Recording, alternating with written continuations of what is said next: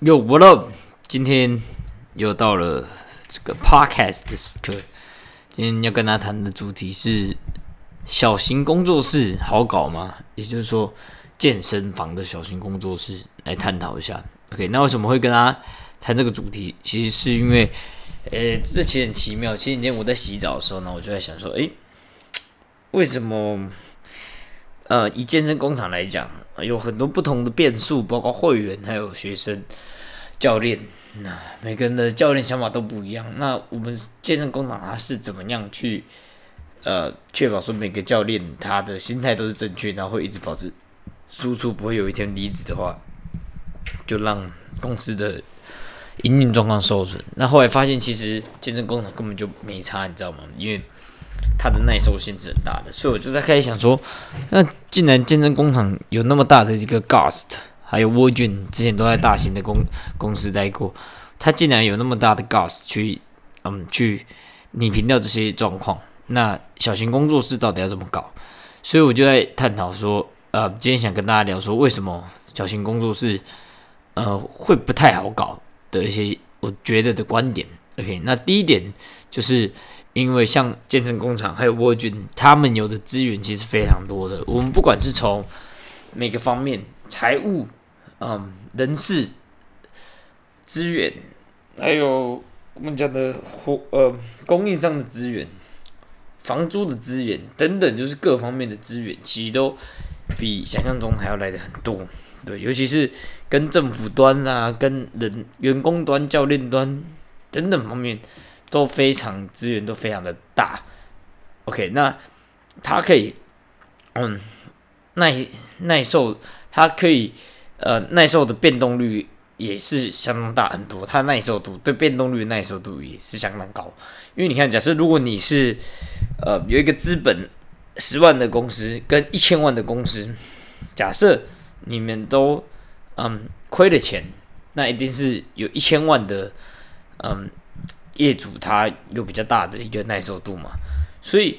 假设你们一个月都亏十万，对一千万的公司它没什么影响啊，但是对你资本额只有十万，哇，这个压力就大了，所以耐受度就小了。所以为什么小型公司是它难搞的地方，就是在于说，嗯，因为大公司它资源很多，那相对来讲的话，在各方面来讲，它的耐受性都会比你高，所以。呃，我举人事好了，大公司它因为它的品牌够大，它片级的声誉也够高，它给大家的形象就是一个稳定的一个工作环境，所以自然当他当他今天有一个员工离职，他再补一个员工进来，其实非常不受影响的事情。所以我们可以假设一个教练，他原本一个月可以贡献十二万的业绩在健身工厂，但他离职了，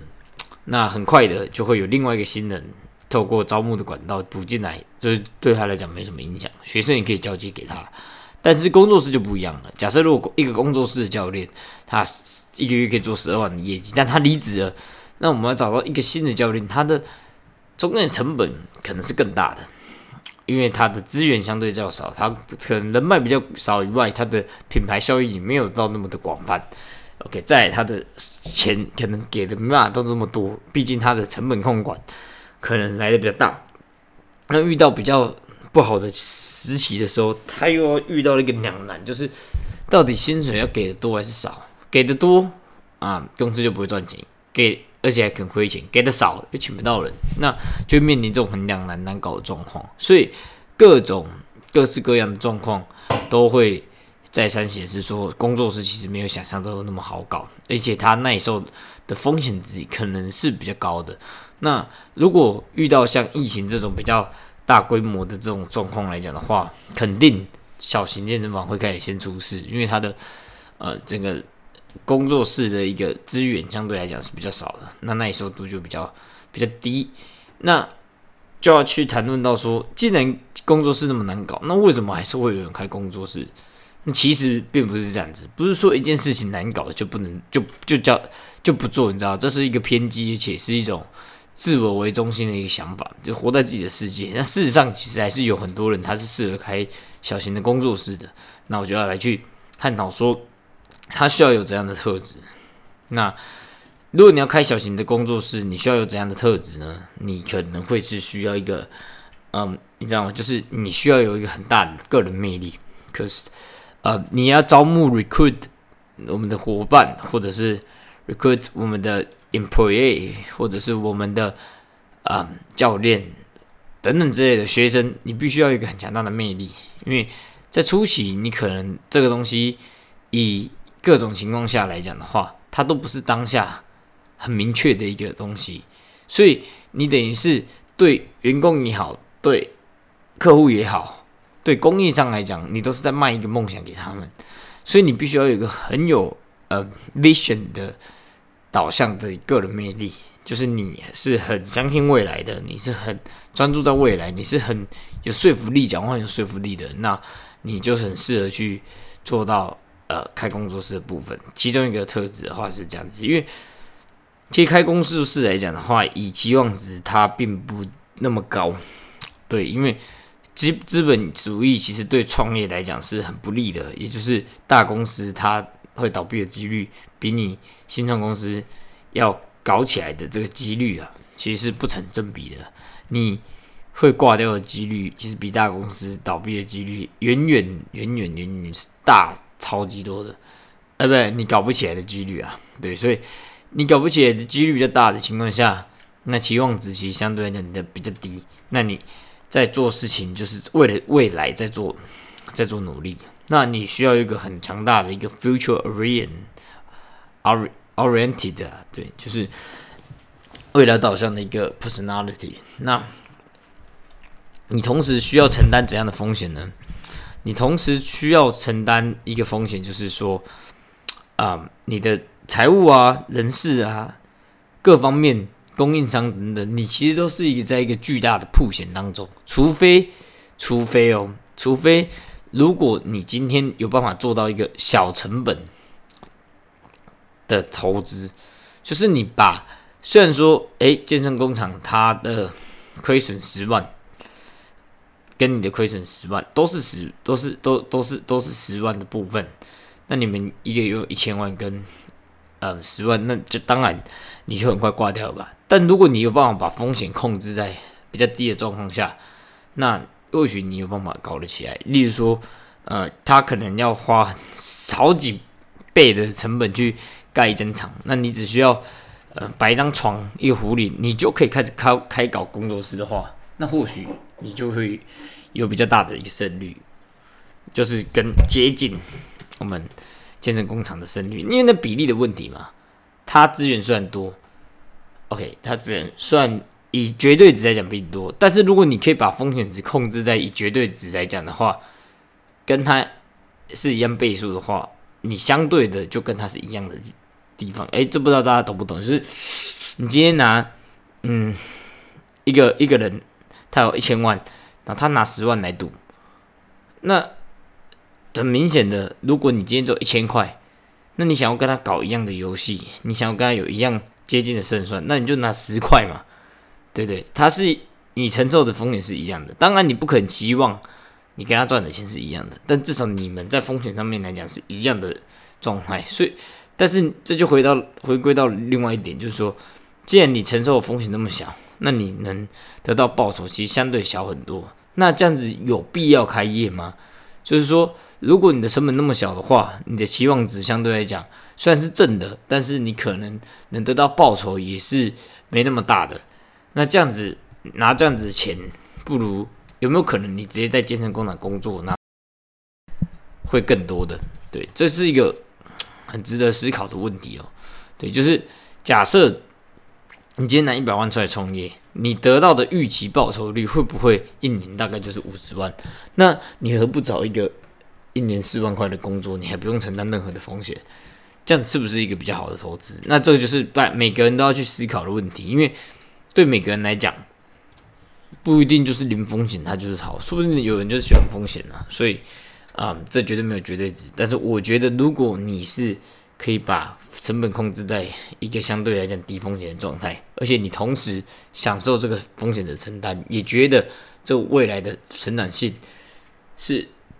很高的话，那我觉得你又前面的那样子的特质，你就很适合去开小型工作室。那回归到我自己来讲的话，我自己觉得未来自己会开工作室吗？我觉得以我现在目前的状况来讲的话，可能是不会，因为以我现在来讲，我都是一个很呃活在当下的导向的人呢。从以前我可能是活在未来，但是慢慢的接受到近几年上天给我的安排，然后接收到的书籍，接收到的人，其实对我的整个身体的思呃整个大脑的一个思考以及其实思想，其实有很大的变动。从高三的那时候，呃不安于现状，然后急求的未来，然后每天想着 vision 的事情要怎么达到 vision，到现在目前只在乎每天过得开不开心，然后有没有呃。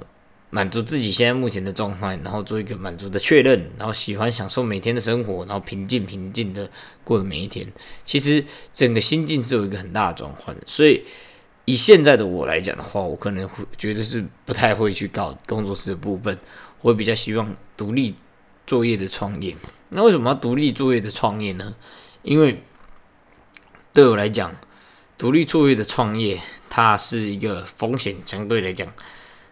低很多的一个部分，因为你不需要去考虑到合伙人的问题，你不需要去考虑到员工的问题，你不需考虑到呃风险投入的问题，因为大部分大多数的独立创业都是成本相对来讲可控的。例如说自由教练，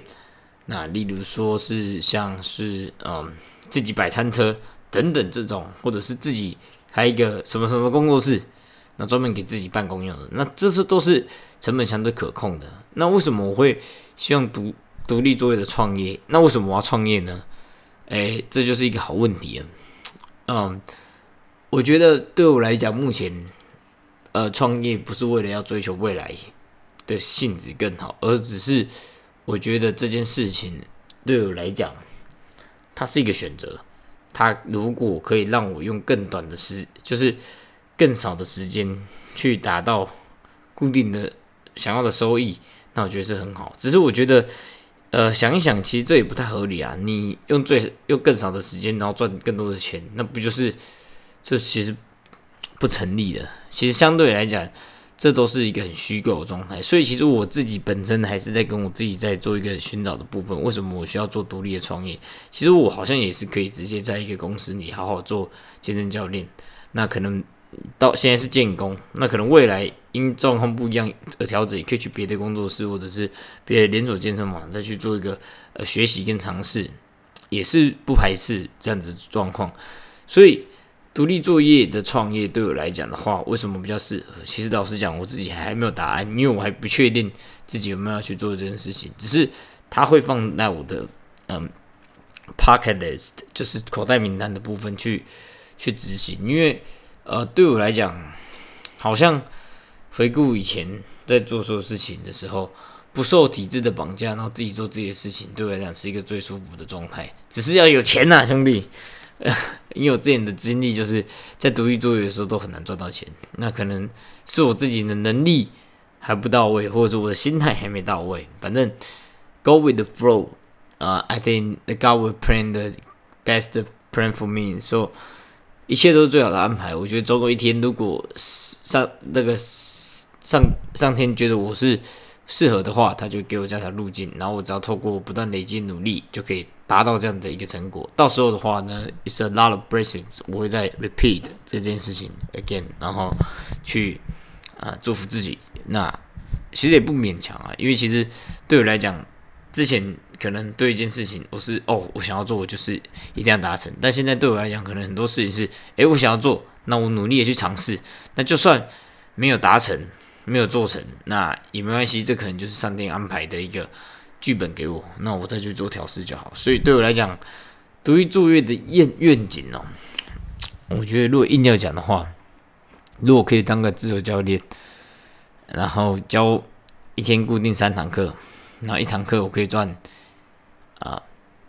我们讲一千块或者一千二啊，算先赚一千块，那一天三千块，然后上班二十天，呼，三小时上二十天，三千二十天六万，然后一天中上三个小时，然后上二十天班，哦，I have a lot of time to do something else，这是愿景啊。那实际上状况一定没那么美好，但没关系，愿景就是拿来做梦了。所以我的独立作业的愿景可能就是这样子吧：一天上三堂课，然后赚六万块，然后一堂课赚一千块，然后有其他事情做别的事情，然后 enjoy the life，the most important thing。So，啊，yeah，就差不多是这样子。所以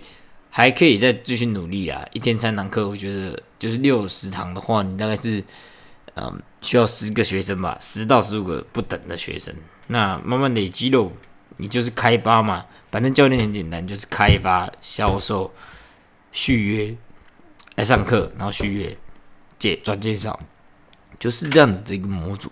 就是这样子一个模组在 keep running。转介绍其实你是可以把它视为一个